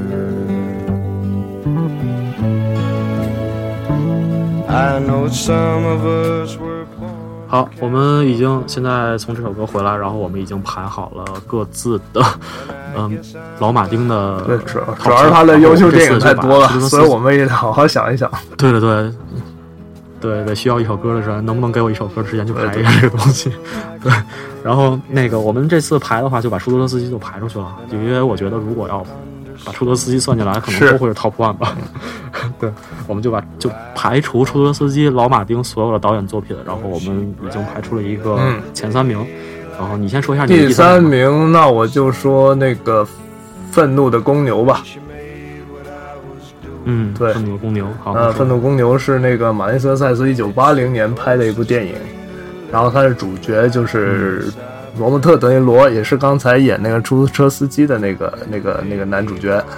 然后另外一个是金牌黑帮配角乔佩西，乔佩西，对对对，他是一个，反正只要看过《好家伙》的那些演员，可能如果只说一个演员的话，可能都会记得，只记得乔佩西乔佩西啊。对乔佩西他对对黄金配角嘛，就太太太太有，由于他那个小矮子，然后他那个声调啊就特别嗯对对对那种声调，但他又那种 特别残暴、特别特别凶恶的那种那种形象，实在是太让人不寒而栗了。嗯对对对，乔佩西对是一个黄金配角。然后你说一下你为什么喜欢？呃，首先这个愤怒的公牛呢，它就是一个呃，从从那个斯科塞斯他自己职业生涯来讲呢，他是当时冲击这个奥斯卡的其中的一部电影。对对，但是当当时你可能这个奥斯卡它多多少少还是有一些论资排辈吧，啊，对，所以当时也就是德尼罗他是呃提名了那个最佳男主角，然后就，而这部片子呢，它是一个转机电影，就是讲一个拳王叫杰克拉莫塔，就是由德尼罗演的这么一个角色，嗯对，他就一开始是讲他，呃，他为什么叫愤怒的公牛呢？因为是这个拳手他的那种比赛风格就是非常勇猛，而且经常低着头让对方打自己，然后扛着对方的拳头再回击，嗯，就很像一头愤怒的公牛。对我印象最深的就是，对，就是他那个拳击戏拍的非常有特点，对对。对 就是完全不同于像洛奇啊那种的拳击戏，然后他就是很多的那种特写主观镜头，然后就是非常晃，然后就是看着非常的那个，啊，是是，这个因为当时是一九八零年嘛，当时的那个摄影设备没有现在那么先进，没有那么便携，就不像现在，现在电影它那种移动摄影是非常普遍的，而且现在的那个剪辑也是跟以前不太一样嘛，就是技术肯定是技术跟观念都在进步，但是在当时能够用那种方式来拍摄这个拳击场面是非常少见的，也也是一个非常经典的那个拳击，嗯，它的高潮戏是非常全经典的一个拳击场面。对，然后这个片子呢，它就是讲那个拳王他。呃，本身是一个很出色的拳手，但是他就他一开始为人比较耿直嘛，就不想给让那些黑手党给他安排那种打假拳啊什么那些东西，那那种猫腻的东西，对，所以他一直都没有，就是无缘去挑战那个拳王的金腰带。但是呢，到后来就是多次失意以后，他也只能向向这个现实屈服，就是故意输掉一些比赛才能去。挑战拳王能够顺利加冕，但是加冕就他成了拳王以后呢，又经过了一系列的那种呃激烈的一些冲突，包括他在生活中遭遇的一些一些事情和他自己的一些劣根性吧，最后他又失去了这一切，他就是讲这样的一个充满了戏剧性的一个拳王的人生故事。对，然后就是这部电影，就是它的主角其实上是让一个让人恨得牙痒。对对，就是特别能够表现人性的多面的这么一个角色。嗯，对对对，我觉得这也是一部电影的，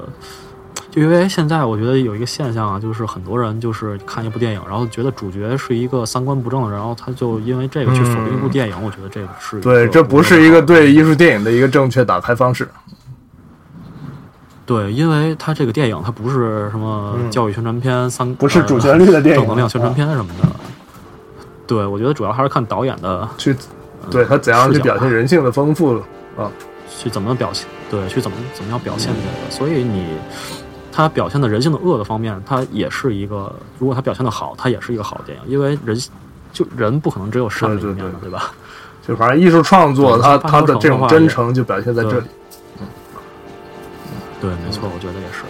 嗯，然后行，然后你愤怒公牛说完了，然后我说一下我的好第三名吧。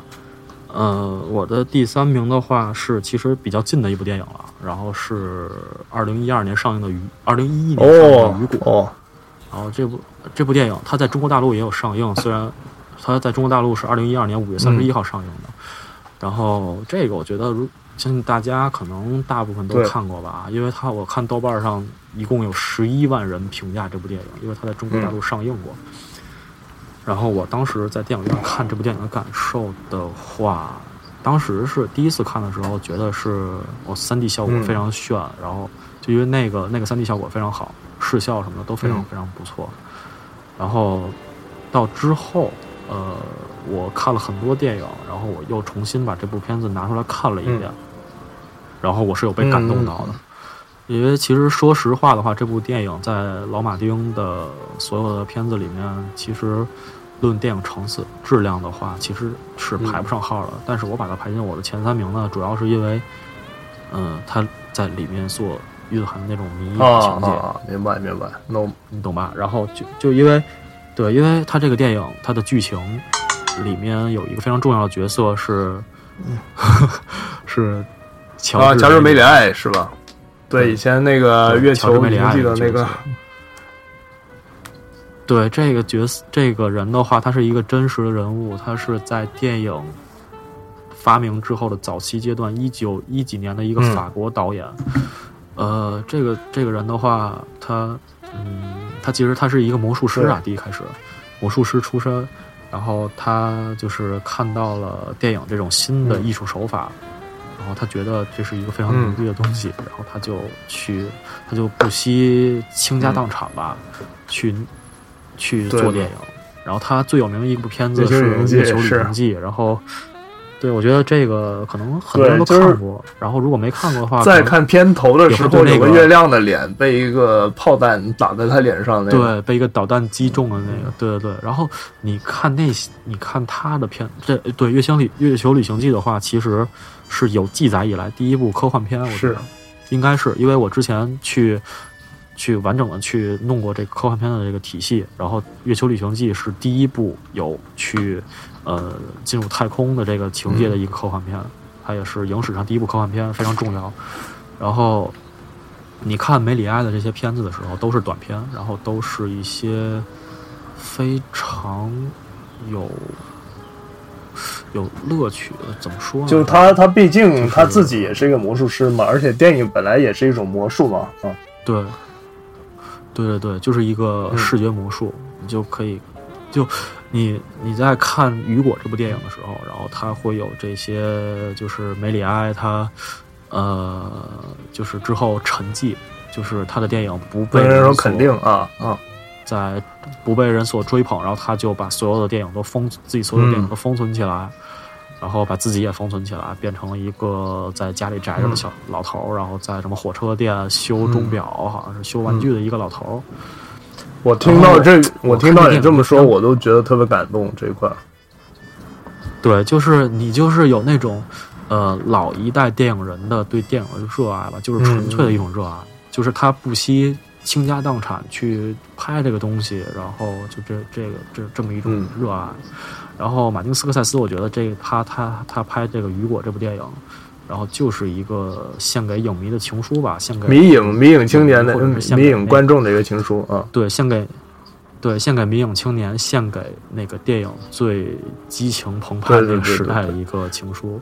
然后对，然后雨果他的海报你还你应该有印象，就是那个阿莎巴特费尔是德那个小演员对挂在钟表上那个镜头，那个嗯。那个那个海报，然后他也是一个致敬，就是致敬，也是一九二上世纪二十年代的一个劳伊德、啊。劳埃德，也是一个默片三大对三大巨头吧，嗯。默片三大巨头劳埃德。嗯。呃，卓别林还有嗯。巴斯特基德这三个人，然后致敬他的一部非常经典的作品，叫做《安全之下》。，嗯，然后对，然后这个片子就是充满了致敬，充满了嗯小的致敬，然后充满了那种大的整个情节上的一个致敬，所以对我刚才听你说这个雨果的时候，我还觉得，哎，为什么会排雨果？可能找一百个马丁斯科塞斯的粉丝都不会把雨果排在第三。但是我听你这么说完，我就我就理解你为什么会这样排了。嗯对，因为我也本身是一个算是比较迷影的一个人吧，然后有这种迷影情节的电影，我都会在我的对加分是吧对会稍微评价稍稍稍高一点。对，对那个马丁斯科塞斯他也是一个，他除了自己是个导演以外，他也是一个，他也是一个影迷。对，他是他有一句特别有名的话，就是说，别人问说你希望你是，就就你你到你生命结束那天，你希望是怎样的一种方式？然后那个马丁斯科塞斯说，我是希望我是死在那个摄影机的后边儿。对，就拍那个电影的时候死去。对这个对迷影青年来讲是非常感人的一句话啊！嗯对对对，还是希望马丁斯科塞斯还是能多活对对对，多多拍几部好电影更多做啊。对对对，因为他也是现存的上世纪六七十年代的大师仅存是不多的一个大师。按照他的岁数算是活化石了，就他们那代导演的。对对对，而且他现在还是比较活跃的。对，好，然后你说一下你的 top。呃，刚才让我说第三名的时候，其实其实这这前三部我都不知道该怎么排，就是除了那个出租车司机，我们就不把它列在里边以外呢，就是 这三部算是并列吧。对对对，这都一。样是吧？对，我就说一下那个好家伙吧，就是那个呃。好，就是也是呃，他是哪年？他是那个一九九零年拍的一个电影，就他对对对对，他那个他那个男主角也是罗伯特·德尼罗，然后然后还有那个乔佩西，乔佩西、还有那个叫雷里奥塔，那。对雷利奥塔，他之后就有点呃，他那个了他这个雷里奥塔呢，他在演员方面取得成就没有那么多，但他后来也是这个人特别喜欢拍那种警察题材的电影。我不知道是是导演老喜欢找他拍呢，还是他自己就喜欢。嗯，我觉得对他挺然后喜欢的对他那个形对对对象也比较，像。他之前演过那个一个叫《警察镇》，警察镇叫 Copland，就是那个由史泰龙主演的那部片子的，也有罗伯特·德尼罗，也有哈维尔·凯特，都是这批经典老炮。这几对对对，老几位，对老。几位。然后后来他自己当制片人的时候，他也是，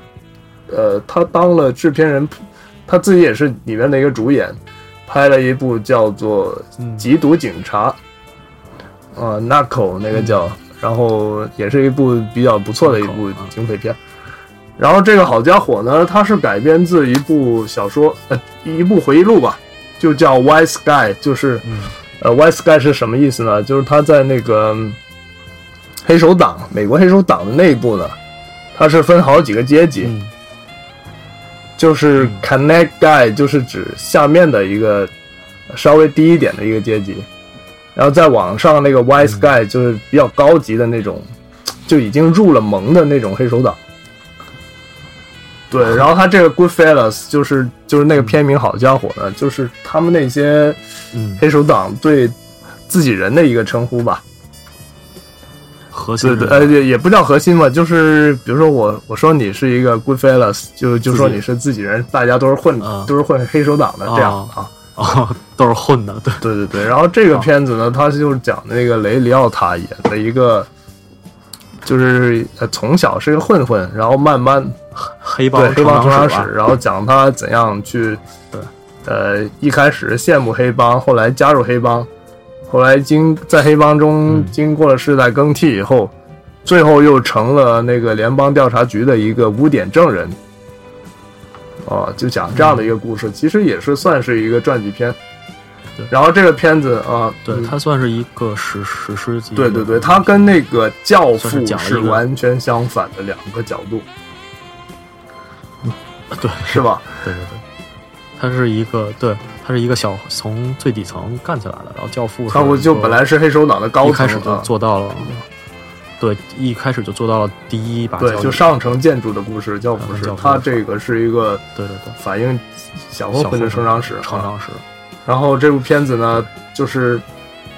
马丁斯科塞斯他的电影有一个特点，就被号称为流行音乐的一个词典。对，他是特别擅长在他的那些电影里面塞进不同时代的流行音乐。这个片子他讲的那个故事呢，他是从六十年代一直讲到八十年代吧。如果看这个片子，也能看到当时的大量的那种流行音乐，各种流派的都有。对啊。对，好家伙！我印象最深的就是中间有一场特别特别有名长镜头的一场戏，在酒吧里，呃，你说是哪一场呢？是谁演的那场？就是他，就是呃，那个男主呃，雷里奥塔吗？雷里奥塔他进入酒吧，哦然后就是一个哦我知道我知道长镜头那场戏，然后后来转到了一个演讲一个黑人的，对对对对，就是介绍很多个不同的帮派里的人的那个角色是吧？呃，那些呃，对对对，然后那对，然后那场戏也是你说长镜头的话，一般也会哦，你说是进入那个进入那个餐馆的那个镜头是吧？哦，就他带着他当时认识一个女孩是，呃，去一个高级餐馆吃饭，然后带他经过了那从厨房穿过一个小道，然后走到那个那个高级餐馆里面的最前排的一个镜头。没错没错，就是那个镜头应该大概有一分多两分钟左右，然后对是一个完整长镜头，然后我觉得就当时看的时候对这个镜头对对对，那个镜头它除了技术上以外，它还是有别的含义的，就相当于是那个女孩她本来是一个犹太家庭的一个女孩嘛，她本来是一个就所谓的那种良家女孩吧。自从她认识这么一个黑社会、一个黑黑帮分子以后，她通过这个地下道走进高级餐馆的那么一个镜头，就她就从此就走进了一个黑帮的生活，走进了上层社会，对，她就再也不能回头了。然后好家伙的话，其实对他这个片子，我估计大家该看的嗯都看过，然后也是非常对对，著名的它里边有一个特别有名的，著名的包括那个呃那个罗伯特·德尼罗的一个镜头，就是我不知道你记不记得，他在酒吧里有一个慢镜头，呃，他当时是在想那天晚上到底是否应该把另外一个人杀掉。对，他是用啊啊，我这个片子看的有点早了，有点忘了。对，应该最近对，因为这个镜头它有什么故事呢？就当时拍的时候，因为那个镜头很不是太长嘛，而且它是用慢镜头拍的，在那个片场工作的时候，就很多除了那些剧组工作人员以外，还有那些罗伯特·德尼罗的粉丝在那边看，就一看那个德尼罗演那场戏，就眨了几下眼睛，觉得好像影帝也不怎么地啊。但是，一看那个慢镜，所有人都鼓掌了。看，就那回放的时候，就是。嗯，对对对，就他是完全进入了那个角色，完全是把他变成了那个剧中的那个 Jimmy 的那个角色。嗯，对对，非常精彩。好，那你说一下你的第二部是什么？第二部，呃，第二部我估计也是一个非常偏门的一个选择。第二部是《喜剧之王》。然后这个喜剧喜剧不是周星驰的那个是吧？周星驰的那个喜剧之王，对，不是那个周星驰的喜剧之王。其实周星驰的喜剧之王，我觉得有一些借鉴这部，有一点那个角色的孤独的部分稍微有点像。对小人物的角色，对。然后这个喜剧之王是上映于一九八二年，然后导演是马丁斯科塞斯，然后对他们是黄金搭档。就咱们说了呢。对，说了那么多，还是罗伯特·德尼罗。然后他讲的故事其实真的很像那个周星驰的《喜剧之王》啊，就是一个他这个不是演员了，他是一个脱口秀明星，他就是罗伯特·德尼罗饰演的这个角色叫做鲁帕，然后他就是梦想着自己成为一个脱口秀明星，然后站在舞台上享受观众的欢呼，然后他就为了这个自己的梦想去一次又一次的去电视台，就是想实现去努力嘛，然后。最后就搞成了一场闹剧，我觉得这个我觉得就不剧透了吧，对因为这个片子其实而且这个呃看的人没有之前几部那么多，可能大家有些人还有些朋友可能还没没看过。对，这这部我看了一下，豆瓣上是两千六百多人评价，应该呃很少，就是可能很多人没看过。我觉得这个片子对真的可以看一下，对，然后嗯。我喜欢这个片子，我觉得就是我喜欢他这个那个黑色幽默这个这个地方，对。然后就是他把就是演艺圈吧，已经不是好莱坞了，演艺圈那些非常浮夸呀，就是扭扭曲人性的部分是吧？这些，对对对，就是扭曲人性的那些喜剧演员啊，演艺界这些东西，然后就是把这些表现的非常的讽刺，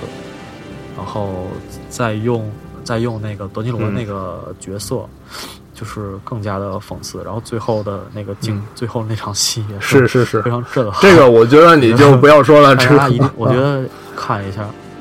对对对，就不要剧透了。我觉得大家可以去看一下。呃，喜剧之王很好找，不难找这个。对，大家可以看一下，一嗯，一定不会失望的。我觉得，对，好，然后好到你吧。这个对对对，这个我要说一个是一九九三年的一个电影，然后这个终于没有劳伯特·德尼罗演了。这个，但是他也是一个非常牛逼的演员。这部电影叫《纯真年代》，丹尼尔·戴·刘易斯，对，这个也是一个重量级的一个拿过好几次奥斯卡的这么一个一个优秀的英国演员嗯。对，唯一一个拿过三次奥斯卡金像奖男影帝。然后呢，他的女主角还有米歇尔米歇尔·菲佛，那个以前的那个纯情玉女，呃，维罗娜·赖德啊。哦哦，知道。他在 《对杀星》里面也有出。而且他是那个蝙蝠侠以前第二集的那个演猫女的那个角色。对哦，对我前两天看了那个啊，是的，是的，他也有演，对是还有蛮广的，他《罗斯玛丽的婴儿》里面演一个非常发疯。后来他的那个中年以后也演过一个叫《白色夹竹桃》，那个是一个女性题材的一个片子，也是演的挺好的啊。我知道那部片子。对，好，那你说这个片子它是发生在十九世纪的纽约，就是那个马丁斯科塞斯，他是一个纽约的著名导演，他拍的题材很多都是在纽约发生的，比如说。那个好家，之前说的那个出租车司机，啊，好家伙，愤怒的公牛，穷街陋巷，这全都是纽约的故事，包括那个罗伯特·德尼罗，他后来当导演拍的那个不一样的童年啊，对，就布布朗克斯故事，那个也是发生在纽约的故事。是那片我们我觉得我们应该 有时间好好的聊一下那个片儿啊。对，对，嗯，然后《纯真年代》呢，它是一个十九世纪的故事，就是，呃，这个片子我觉得我看那个豆瓣儿有两万多人看过，可能还是有一部分人没看过吧。嗯，呃，还好，我觉得这个这个看过应该比《喜剧之王》多，但是要少一好家伙或者就这个片子，它讲的是几段上流世界的那种感情纠葛，但是这并不是那种很简单的那种，呃，就是三角恋的故事。它其实根据他们的纠葛呢，它是体现了当时的那种价值观的冲突，包括人性里面的一些很复杂的东西。然后，而且这个片子呢，它是因为马丁斯科塞斯呢，他每部片子都有一些挑战长镜头的一些镜头。这个片子里面也有大量的当时上流社会的那种，呃，就是群体舞的那种场景。对对，也是特别值得看，啊而且是刚好是这几个特别特别优秀的演员。对呃，我看了一下演员，然后还有那个对对对。维诺纳瑞德，就是强前前女友吧，好像是没有结婚吧？他们啊，前女友啊，是没有结婚，然后还是对。马特达蒙的前女友，然后也是一个是她非常非常漂亮，而且她的戏路也蛮宽广的，就是她是一个，对对对，我觉得她没有不好看的造型，就是从古典到现代，是，大美女，而且她演过很多不同类型的角色，包括那个跟安吉丽娜·朱莉演过一个叫《被打断的女孩》，她演一个精神病人，还有这个《纯真年代》，她演的是一个上流世纪的一个一一个一个千金小姐。然后呢，还有包括她在那个《金色豪门》里边也演过一个，呃，非充满魅力的这么一个小妖精的这样的一个角色啊。角色。对，那她演的基本上都是女呃对的形象，但是她每个类型都挺不一样的，包括那个《吸血僵尸惊行四百年》里面演那个基努里维斯的那个他的原配原配夫人那个啊，嗯，对 对，反正每个造型都有不一样的美。对对这个片这个电影我是特别特别喜欢，他也是你想想，他是要呃那个马丁斯科塞斯之前拍的很多是犯罪啊、黑帮啊那种电影，这个是少见的一个不完全不是那种题材的一个片子。对，算是一个上流社会的一个社会性题材的一个爱情片，呃算是对吧？剧情片吧，对剧，情片，它具体是什么片，我觉得大家可以去看一下这个电影就知道了。对对对对，行。然后我好说一下我的第一名吧，我觉得第一名终于有一个重合了，我第一名是《愤怒的公牛》，那我刚才选的是并列第一嘛，其实跟你也一样。然后。对对对对对，然后我觉得《愤怒公牛》其实你刚才已经介绍的差不多了，然后我介绍一下我自己的观感吧。我第一次看这个片子也是非常幸运，我第一次看这个片哦。子在大银幕上，嗯，在资料馆，一四年的，我记得是一四年的十月份，在资料馆的一次放映中，嗯。然后我去看了这部片子。然后，因为它里面有很多特写，拳击镜头的特写嘛，然后对，然后在资料馆大银幕上看的时候就非常非常震撼，然后当时就是真的就是被震到了。然后对于德尼罗这个演员的演技，然后是也是没有什么可说的，就是他不光是演得好，然后他也非常敬业。然后之前也说了他，然后去打后来增磅的然后去增增肥这么一啊个减肥啊，对对对对对这种事情，然后。对，然后这个片子虽然我只看过一遍，嗯但是我是非常喜欢。就是在整个拳击片，拳击片其实是一个很大的一个类型片，对其实可以算作一个类型片了。就在拳击片整个这个体系中，我都可以把它算作是我他其实在人物传记片里边，它也能够算是非常优秀的一部。对对对，然后就他刚才也说了，虽然他的这个主角是一个不是一个正面的角色，甚至可以算是一个嗯反面的混蛋角色，但是电影嘛，它不是宣传片，不是正能量宣传片，对。然后这是我非常非常喜欢的一部电影，然后我把它排到除了出租车司机之外，哎，我想问你，你是肯定是看过那个香港彭浩翔拍的那部《买凶拍人》吧？啊，他那个片子嗯那个男主角就是一个导演，也是一个迷影青年，他当时就老在念叨说，那个马丁斯科塞斯拍出租车司机的时候，呃，用了什么样的镜头，用了什么样的剪辑，就是他也算是一个致敬吧，对吧？呃，你对。角色，对对对，角色是吧？因为对，因为他拍杀人的时候要把拿着摄像机，拿着 DV，是是。镜头都拍下来，然后剪剪成一个影片，然后还、嗯。对那个那个片子对，它里边就是重点提到了这个愤怒的公牛，出租车司机愤怒的公牛，嗯，对，好，然后这就是我们的各自的一个马丁斯科塞斯的前三名吧。除了出租车司机，我觉得出租车司机应该都是咱俩的第一名吧。所以我们就没有把它排排进前三里边对。对，就是第二名到第四名，这是我们的选择。然后，但是马丁还有很多非常非常非常非常多的一个那个知名的作品。然后，对优秀的电影，比如像大家比较熟知的什么《华尔街之狼》啊，什么《金币岛》啊呃，飞行，家呀，什么嗯《无间道风云》啊，纽约黑飞帮行，家，对对对，纽约纽约，啊，然后纽约纽约，然后赌城风云，啊太多了。马丁斯科塞斯是一个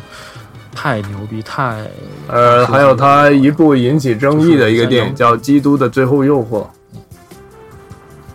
对，因为他当时是毕竟是在颠覆了以前的那个耶稣的形象嘛，所以当时在宗教界是引起了巨大的争议。嗯，哎，也是保罗·施拉德编剧的然。后马丁斯科塞斯是一个，对，也对对，刚才也有提到保罗·施拉德编剧，对，所以老马丁这个人吧，我觉得。大家没看过的片子可以赶紧去看，我觉得他的片子你随便所以用一种。比较常见的说法，是就是可能影迷都欠他一张电影票。嗯嗯对对对，哎，我还真没有去买票，资料馆就不算了，没有真正买票。啊雨果吧没有在中国上映过，很，嗯，啊，对，雨果，雨果，对对对，啊，对那个尺度太大了。没有没有机会。对，就就算是遭到评论界一一些恶评的《华尔街之狼》，在电影层面上也是非常值得一看的电影。对，所以对，如果没看的话，出租车司机没看没看的话，赶紧去看。然后我们刚才提到的 Top Three 的电影的话，对呃，我们可能每期我们这个电影嗯正反打这个节目呢，每期都会在我们那个专题下，在豆瓣账号搜索这个电影正反打，我们都会列出豆列，对就是因为我们刚才提到的片子，大家可能也听下来可能不一定记得住。嗯，对，就是每一期提到的电影嗯都会往里面放吧，然后，对，然后这期的基本上内容就差不多，然后时间的话也呃一是一百分钟左右了，对，然后我们这一期就到这里，好，再见。对，欢迎收听，欢迎关注我们，呃，谢谢大家的收听，再见，拜拜拜拜。